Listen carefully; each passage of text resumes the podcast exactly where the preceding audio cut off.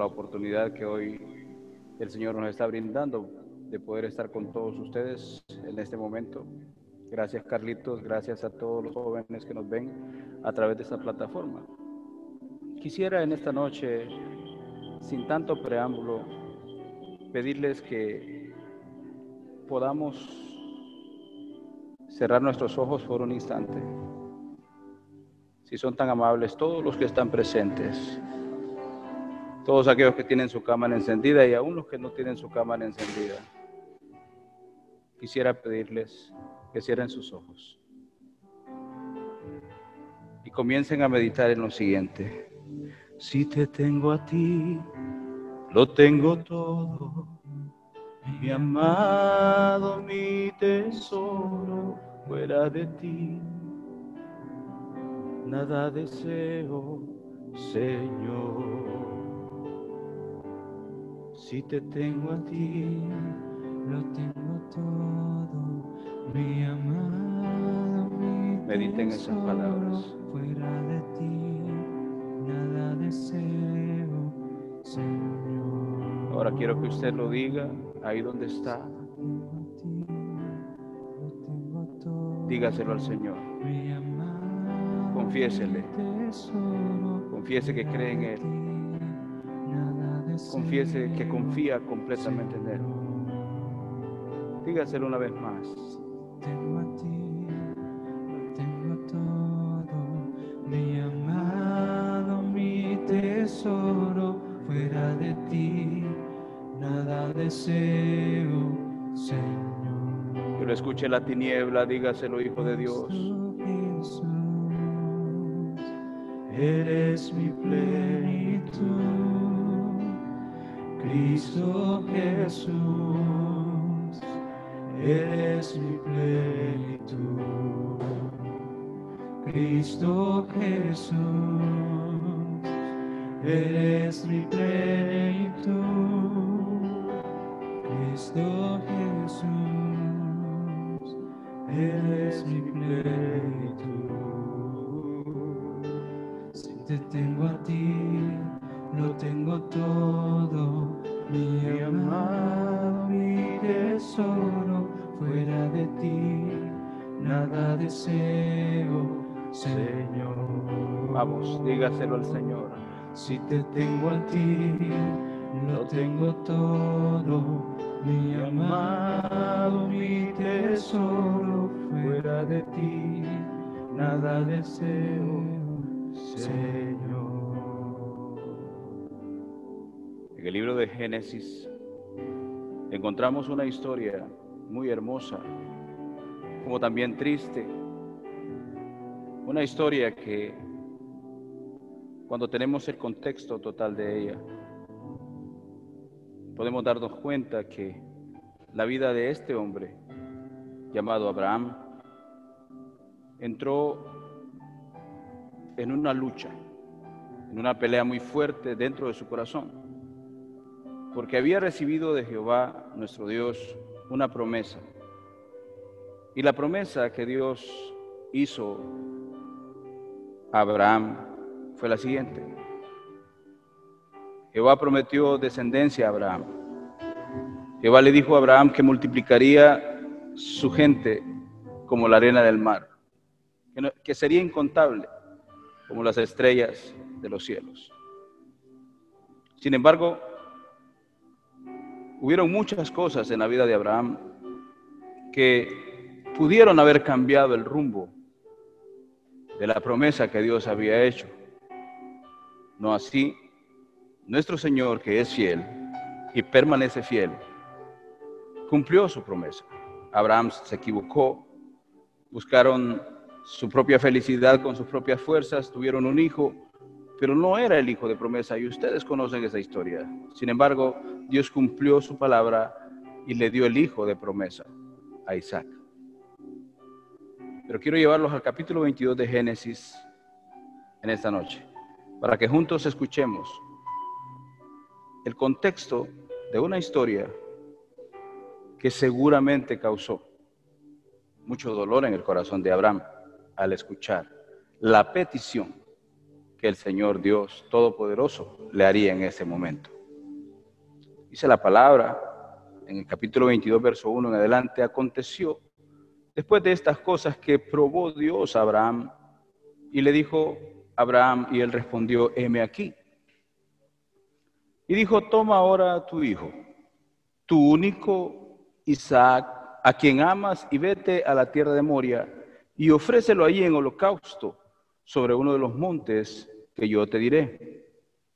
Y Abraham se levantó muy de mañana y enalbaró su asno y tomó consigo dos siervos suyos y a Isaac su hijo, y cortó la leña para el holocausto y se levantó y fue al lugar que Dios le dijo.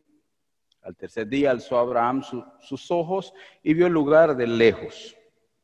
Entonces dijo Abraham a sus siervos, esperad aquí con el asno, y yo y el muchacho iremos hasta ahí y adoraremos y volveremos a vosotros. Y tomó Abraham la leña del holocausto y lo puso sobre Isaac su hijo, y él tomó en su mano el fuego y el cuchillo. Y fueron ambos al lugar. Entonces habló Isaac a Abraham su padre, y dijo, Padre mío, y él respondió, heme aquí, mi hijo. Él dijo, he aquí el fuego y la leña, mas ¿dónde está el cordero para el holocausto? Y respondió Abraham, Dios proveerá el cordero para el holocausto, hijo mío, e iban juntos. Y cuando llegaron al lugar que Dios había dicho, edificó allí Abraham un altar y compuso la leña y ató a Isaac su hijo y lo puso en el altar sobre la leña. Y extendió Abraham su mano y tomó el cuchillo para degollar a su hijo. Entonces el ángel de Jehová le dio voces desde el cielo y dijo, Abraham, Abraham, y él respondió, aquí. Y dijo, no extiendas tu mano sobre el muchacho ni le hagas nada porque ya conozco que temes a Dios por cuanto no me rehusaste tu hijo, tu único. Entonces alzó Abraham sus ojos y miró, y aquí a sus espaldas un carnero trabado en un zarzal por sus cuernos. Y fue Abraham y tomó el carnero y lo ofreció en holocausto en lugar de su hijo. Y llamó a Abraham el nombre de aquel lugar Jehová proveerá, por tanto se dice hoy, en el monte de Jehová será provisto. Y el ángel de Jehová, el ángel llamó a Abraham por segunda vez desde el cielo y dijo, por mí mismo he jurado, dice Jehová, que por cuanto has hecho esto, y no me has rehosado a tu hijo, tu único hijo, de cierto te bendeciré y multiplicaré tu descendencia como las estrellas del cielo y como la arena que está a la orilla del mar, y tu descendencia poseerá las puertas de tus enemigos. Es increíble, o más bien creíble, poder escuchar una historia tan maravillosa como estas. En primera instancia tenemos al Dios Todopoderoso que hace una promesa y Él promete que dará un hijo y lo cumple. Asimismo promete que multiplicará su descendencia, pero en, el transcurso de ese proceso le dice a Abraham que debe tomar a su hijo para ofrecérselo a él. Imagino cuántas preguntas pasarían por la cabeza de Abraham, imagino cuántas, cuántas veces Abraham se levantó durante la noche previa al momento que tenía que salir con su hijo hacia el monte Moria para ofrecerlo en sacrificio. ¿Te imaginas tú en una situación como esa? Yo, hermano, de solo imaginarlo, mi corazón tiembla. Sin embargo, este hombre fue capaz de sobrepasar, pasar por encima de sus pensamientos, de sus temores, de sus miedos y caminó firmemente hacia el lugar donde Jehová le había mandado que fuera. Usted conoce la historia. Usted conoce cómo terminó todo, cómo ha seguido, ha continuado la promesa vigente de parte del Señor para Abraham. En ti serán benditas todas las familias de la tierra y usted y yo hemos entrado ahí por ese camino de la fe. Abraham fue llamado el padre de la fe y no en vano. Y usted y yo ahora podemos disfrutar también de ese beneficio como hijos de Dios a través de la fe. Poder escuchar estas historias, hermano, nos da la fuerza y la capacidad de continuar trabajando en nuestra vida, porque no me dejará usted mentir y esta noche tengo la oportunidad de estar junto frente a ustedes, oh, jóvenes amados, lindos. A muchos vi muy niños en la iglesia, pero ahora veo que son pues jóvenes entrando a una, a una adultez maravillosa. Algunos ya están casados y les felicito a cada uno de ellos. Y qué bueno que han alcanzado eh, sus metas hasta este momento, hasta este punto. Gracias a Dios por ello. Pero quisiera hablar acerca de los momentos en los cuales no entendemos qué hacer, en los cuales nos preguntamos qué, hago cuando no sé qué hacer. ¿Se ha preguntado eso alguna vez? ¿Qué hacer cuando no se sabe qué hacer? La respuesta es simple, pero cuando tenemos que practicarla no parece muy simple. La respuesta es yace en la fe, yace en la fe en Cristo Jesús. La respuesta yace en la, en la confianza y la dependencia que tú y yo podamos tener en nuestro Dios. Abraham practicó esa fe, Abraham practicó esa dependencia. Dios le había dicho que lo iba a multiplicar sobre la faz de la tierra y le daría herencia, le daría un hijo. Sin embargo, en el momento en que se lo pide, Abraham no piensa en que Dios va a quitarle la promesa. Dios está pensando, Abraham está pensando nada más lo que Dios le está pidiendo, pero no está dudando de que Dios va a multiplicar sus días, va a multiplicar sus años, va a multiplicar su herencia, va a multiplicar incluso su descendencia. Y por esa fe, por esa confianza y por esa dependencia, Dios ratifica la promesa que había hecho en algún momento. Pero ¿qué sucede con nosotros? ¿Qué sucede cuando tenemos que dejar que algo se vaya?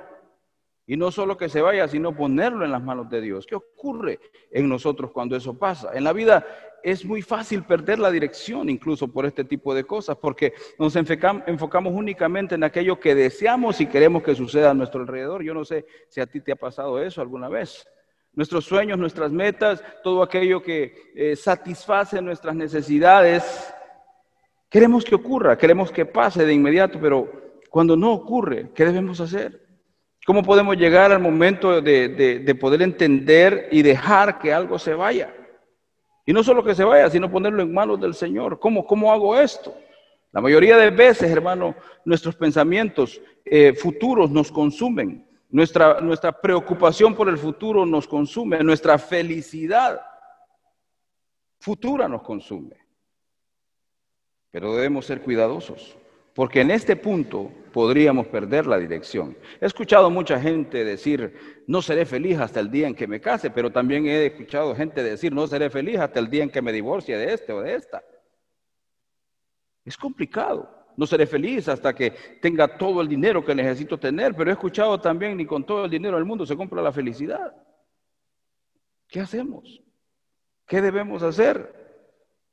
No seré feliz hasta que tenga mi casa, no seré feliz hasta que gane mucho más dinero, no seré feliz hasta que sea promovido, no seré feliz, etcétera, etcétera, etcétera. Cuando estas cosas comienzan a, consumir nuestra vida, cuando estos pensamientos comienzan a tener sobre nosotros, hermano, hegemonía, es momento de ponernos a pensar, porque estamos seguramente saliéndonos de balance, estamos fuera de balance y es momento de dejar que las cosas se vayan y ponerlas en el altar de Dios. Existe una gran libertad, hermano, existe una maravillosa libertad en dejar que algo se vaya de nuestro control y se lo pongamos en el control de las manos del Señor. Esta actitud seguramente activará, hermano, la confianza que nosotros debemos tener en nuestro Dios. En otras palabras, si aún no me he casado, debo estar en paz. Dios tiene el control. Si ya estoy casado, no debo pensar en lo que vendrá. Dios se ocupará en aquello que vendrá. Dios tendrá el cuidado, si, si yo me ocupo de que Él sea el centro, nuestro centro como esposos tendrá cuidado de que todo pueda avanzar de acuerdo a su plan maravilloso. Y los planes de Dios siempre estarán por encima de nuestros planes. Los pensamientos de Dios siempre van a estar por encima de nuestros pensamientos. Usted conoce esa frase, usted conoce esa palabra. Mis caminos no son tus caminos sus caminos son más elevados que los nuestros y son mejores. Los nuestros son torcidos, pero el Señor, hermano, quiere que disfrutemos de las promesas que Él ha hecho a nuestras vidas y que confiemos primeramente en lo que Él ha dicho. Cuando nuestro accionar en dirección a confiar en lo que Dios hará se pone en marcha, entonces, hermano, le quitamos el poder al enemigo de nuestras vidas para que pueda controlar lo que nosotros hacemos para que no pueda fastidiarnos, para que no pueda venir, hermano, a tocar la puerta y quiera hacer de nuestra vida un desorden como todo lo que Él toca, hermano. No, cuando usted y yo activamos esa fe, cuando usted y yo activamos, hermano, el hecho de, Señor, voy a dejar que esto se vaya de mí, que se vaya de mi control y lo voy a poner bajo tu control, las cosas comienzan definitivamente a cambiar, hermano. Algo de esto le pasó a Abraham, ¿no lo cree? Él dejó de confiar en que por medio de su hijo vendría descendencia. Él empezó a confiar en lo que Dios le había dicho, en lo que el Señor le había prometido. Te daré descendencia, multiplicaré tu descendencia. Si puedes contar la arena del mar, así será tu descendencia. Son promesas, hermanos, fuertísimas, poderosas. Y en el momento que le pide a su hijo, él pudo pensar, él pudo haber pensado, sin mi hijo no habrá descendencia. No se cumplirá esa promesa, pero no pensó de esa forma. Él dijo, Jehová se proveerá. Él le dijo a sus siervos, el muchacho y yo iremos, adoraremos y volveremos a ustedes. Él nunca pensó en que Dios le iba a quitar su hijo. Y creo que eh, muchos han escuchado acerca de este tema, pero la palabra del Señor jamás, hermano amado, llega delante de nosotros y regresa vacía. Siempre cumple aquello para lo cual fue enviada en ese momento. Así que déjeme decirle que necesitamos fe en las promesas de Dios. Necesitamos mantenernos firmes como Abraham lo hizo, hermano. Necesitamos darle a Dios ese control de nuestra vida. Necesitamos que el Señor Todopoderoso comience a manejar nuestra vida. Porque usted no puede negarme, usted que está ahí no puede negarme. ¿Y sabe por qué no puede negarme lo que le voy a decir a continuación? Porque yo fui joven. Y sé que cuando se es joven, nuestra, nuestra mente es borbandeada por una serie de preguntas, por una serie de miedos, una serie de temores. Es borbandeada, hermano, por todo aquello que nos rodea. Y si en mi tiempo era borbandeado, imagínense ahora en este tiempo las luchas que ustedes tienen que tener, las luchas que ustedes tienen que llevar. Pero escuche lo que dice Dios a un hombre y a una mujer que se atreven a confiar en Él. Escuche lo que Dios le dice. Puesto que yo soy tu deleite, déjame ahora abrir las ventanas del cielo y que todos vean que lo que yo te prometí en mi luz no logrará quitártelo la oscuridad. ¿No le parece eso hermoso? ¿No le parece eso maravilloso? La tiniebla intentará por todos lados desde todo tipo de caminos, lastimarte. La tiniebla intentará hacer que tu vida sea un caos, pero he aquí la clave. El Señor Todopoderoso, hermano, envió a su Hijo amado Jesucristo para que todo aquel que en Él crea no se pierda, sino que tenga vida eterna. Pero, hermano, usted sabe que junto a eso vino la vida a nosotros. Junto a esa verdad vino la vida que ahora nos mantiene de la manera en que estamos. Cuando veo a mis hijos y los veo alabar, adorar el nombre del Señor, me doy cuenta, hermano, de la obra maravillosa que Dios ha estado haciendo frente a mis ojos y algunas veces mis ojos no pudieron observar detalladamente lo que el Señor estaba haciendo. Probablemente eh, en algún punto de tu vida has tenido un punto de quiebre, valga la redundancia, y has sentido como que no caminas, has sentido como que no vas hacia ningún lado y eso te ocupa, eso ocupa tu mente, eso ocupa tus pensamientos a tal punto que te saca de balance. Sin embargo, yo vine a decirle a alguien en esta noche que es poniendo todas tus cargas delante del altar de Dios, dándole el control a Dios absoluto de tu vida, como las cosas seguramente van a cambiar. Déjame contarte algo. La chica que estaba cantando al frente, al centro, su nombre es Linda, Linda Estefanía Hernández, es mi hija mayor. Y al verlos a los tres ahí, ver a, Guillermo Antonio adorando y alabando al Señor, un chico que conocí cuando tenía apenas cinco años de edad, se hicieron muy amigos con Rubén y ahora pues parecen hermanos, son como hermanos. Cuando los veo juntos, cuando veo a, Javier tocando su piano y adorando juntos, me, pongo a pensar en, el número de veces que, que pude haber dudado de ellos. Pude haber dudado de lo que harían en, en el Señor. Pero el punto que quiero tocarle es que Linda, hermano, fue la primera persona que aceptó a Cristo dentro de nuestra familia. Y esta niña luchó, por, rescatar a su padre y a su madre. Esta niña, hermano, nos predicó el Evangelio como usted no tiene una idea. Y estoy seguro que en algún momento se desanimó, perdió fuerzas porque no tenía un padre fácil. No tenía un padre que quería caminar con Cristo. No tenía un padre, hermano, que quería cambiar de actitud o cambiar. de, de, vida, para resumir. No tenía un tipo, ese tipo de padre y ese tipo de madre, pero esa niña no claudicó nunca. Puso, hermano, aquello que ella deseaba, que era el cambio de sus padres, se dio cuenta que no podía con sus propias fuerzas y entonces hizo algo maravilloso, lo puso en manos del Todopoderoso. ¿Y qué puedo contarle más? Véame esta noche conversando con usted, trayendo esta pequeña reflexión a su vida. Cuando tú y yo tomamos la actitud de dejar que algo se vaya, hermano, y a su vez ponerlo en manos del Señor, las cosas definitivamente cambian. Cuando usted y yo hacemos esto, podemos reconocer que aunque Dios, hermano, haya puesto algo otras, algo otras cosas delante de nosotros, llámesele pruebas, llámesele como usted quiera llamarle, el Señor no dejará de cumplir su promesa. Cuando la infelicidad y la tristeza quieren tocar nuestra vida, no podrán porque el Señor Todopoderoso ha tomado control absoluto de nuestra vida. Y quiero decirle que es que no es con espada, no es con fuerza, no es con ejército, es con su Santo Espíritu. Es de esa manera como nosotros podemos, hermano, hacer a un lado todo temor. Yo quisiera que ahí donde está en su casa, vaya al libro de los Salmos y busque el capítulo 31. Verso 1 en adelante, lo lea y medite en él, hermano. Cuando usted lea todo este, este, este capítulo, usted se dará cuenta que el Espíritu de Dios es quien nos da las fuerzas. Esa fuerza que yo no tengo, el Espíritu de Dios la provee. Que no debo preocuparme, hermano, de todo lo que sucede a mi alrededor. Debo estar, hermano, de acuerdo con el Espíritu para que sea el Señor el que trabaje adecuadamente en mi vida.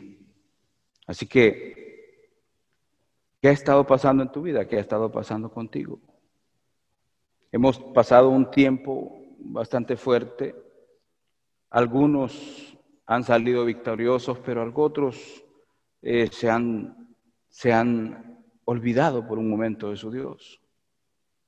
Hemos salido avante algunos, pero otros quizás, hermano, en vez de estar con calor, estén con frío. ¿Cuál es tu actitud en esta noche?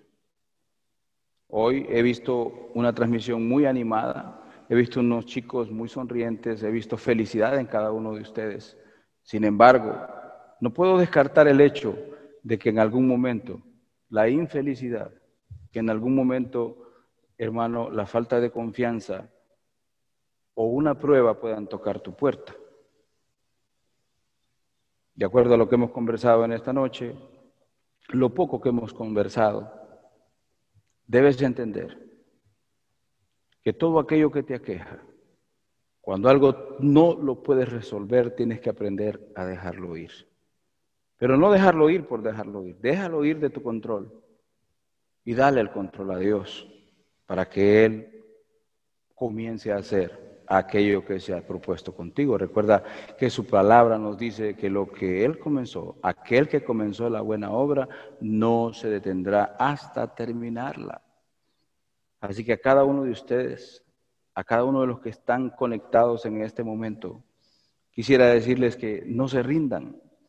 Quisiera decirles que, que, no, no, no teman, que el Dios Todopoderoso, el Dios de la Escritura, el Dios que libertó a Israel, el Dios que envió a su Hijo amado, a su unigénito, para que usted y yo tengamos vida y vida en abundancia. Ese Dios está de parte de ustedes. Ese Dios está de parte nuestra. Ese Dios es el que te va a llevar a nuevas cosas. Ese Dios es el que a través de todo lo que tú puedas pasar, a través del valle, a través de la sombra, a través del agua, a través del fuego, tú saldrás victorioso. No porque este hombre lo dice, sino porque uno más grande, el Todopoderoso, el Rey de Gloria, te lo ha prometido a ti y me lo ha prometido a mí. Se lo prometió a Abraham.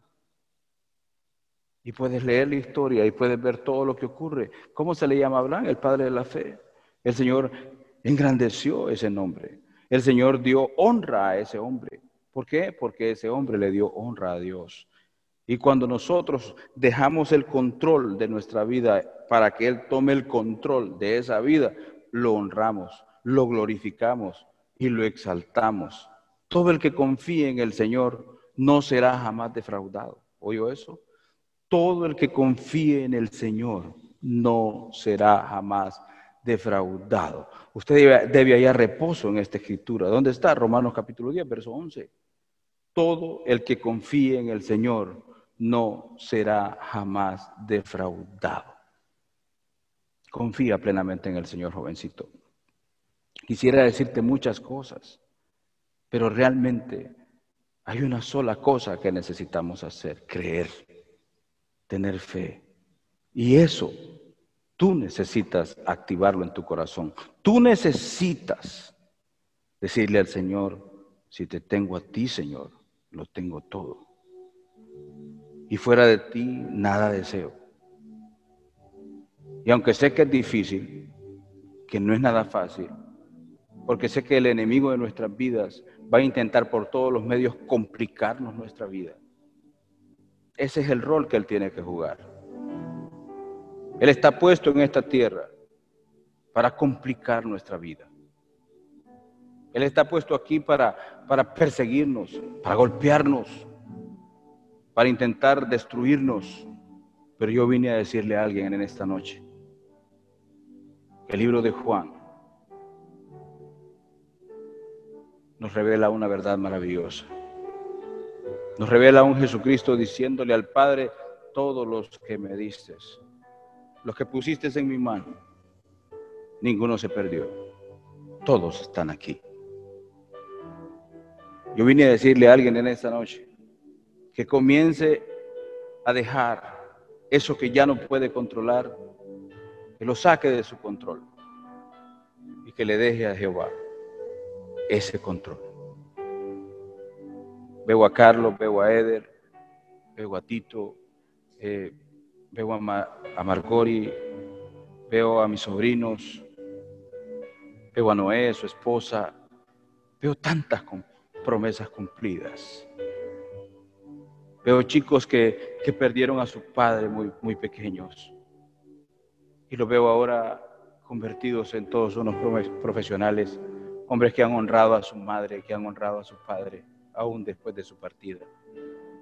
Veo a muchos más ahí conectados, no tengo acceso a todos, pero sé muy bien que Dios ha cumplido promesas. ¿Y saben por qué? Porque ustedes son el fruto de la decisión de alguien.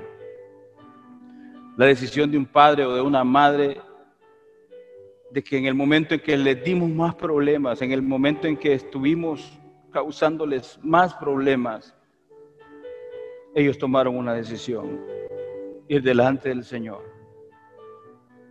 presentarnos como hijos y decirle al Señor, Señor, yo no puedo, pero tú sí puedes. Lo pongo en tus manos. Ayúdame, oh Señor. Sé que en esta noche quizás no estén todos algunos padres conectados, pero para los que están ahí, quiero decirles que como padre, un día solté el control de mis hijos. Dejé de controlar y cedí ese control al Dios Todopoderoso. Y déjenme decirle que es la experiencia más maravillosa que un padre puede tener. Ver a Jehová operando en sus hijos. Una actitud tan simple, sencilla. Hermano, yo no vine esta noche a darte cátedra teológica porque yo mismo necesito seguir creciendo. Pero si viene a decirte algo, algo verdadero, cree, cree, pase lo que pase, estés atravesando lo que estés atravesando, cree, cree, créele al Dios de toda gloria. Póstrate en esta noche, ahí donde estás. Hermano, no necesitas escucharme hablar tanto. Lo que necesitas es creer. Lo que necesitas es ceder el control de tu vida al Señor. Dejar a que aquellas cosas que no han ocurrido por alguna u otra razón que tú no entiendes, dejar que esas cosas se vayan, pero que no se vayan a cualquier lugar, que se vayan al control de las manos de Dios. Habrá alguien en esta noche que, que pueda atreverse ahí donde está en su hogar, a arrodillarse a ser honesto con Dios, a usar la armadura del cristiano, ¿Y sabe con, con qué comienza la armadura del cristiano? Hablando del cinto de la verdad. Ceñirse sus lomos con el cinto de la verdad. Y cuando usted comienza a ponerse esa armadura, hermano, usted comienza a caminar por una senda maravillosa.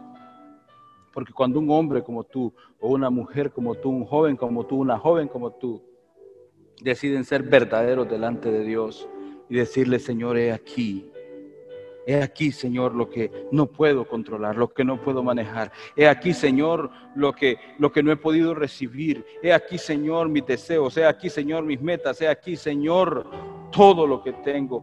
He aquí, lo pongo, Señor, hoy en tus manos.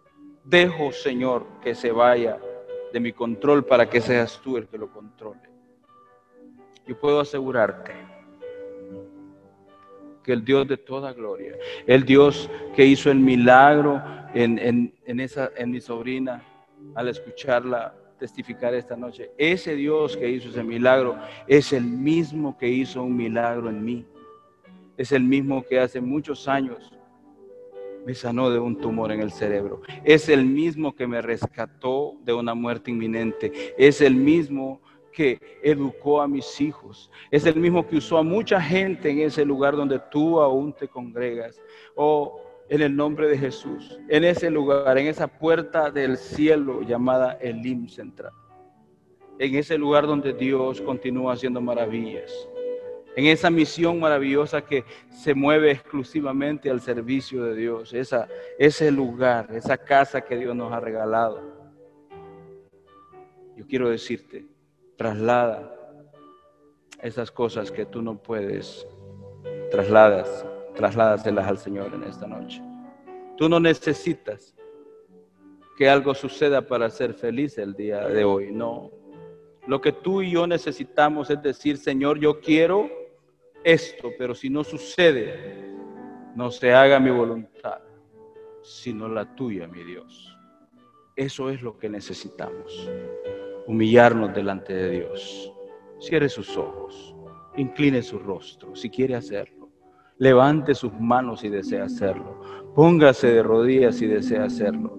Porque sé muy bien que de todos aquellos conectados, todos aquellos que están conectados, al menos habrá alguna situación que necesitas dejar ir Necesitas dejar ir esa situación y ponerlas en manos de tu Dios. Cierra sus ojos. Mientras te escuchamos esta canción maravillosa, vamos a orar. Si te tengo a ti, lo tengo que sea esa nuestra oración esta noche. Mi amado, mi tesoro, fuera de ti, nada deseo Señor,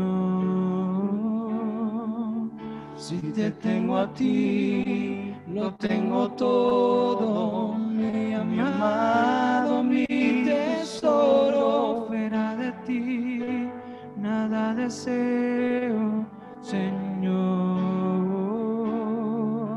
Si te tengo a ti, lo tengo todo, mi amado, mi tesoro de ti, nada deseo, Señor. Padre, en el nombre de Jesús. Señor, hoy hemos leído la, una pequeña historia, Señor, de un hombre que te creyó por encima de cualquier situación. Un hombre, Señor, que con solo leer esa historia, nuestra vida aprende de él, Señor. Gracias Señor por dejarnos, por tu palabra, esta serie de hechos acontecidos en la vida de este hombre, Señor. Un hombre al cual tú, Dios Todopoderoso, te revelaste. Un hombre al cual tú, Señor, eh, cumpliste las promesas que le hiciste. Y sé que tú sigues siendo el mismo de ese momento, hoy.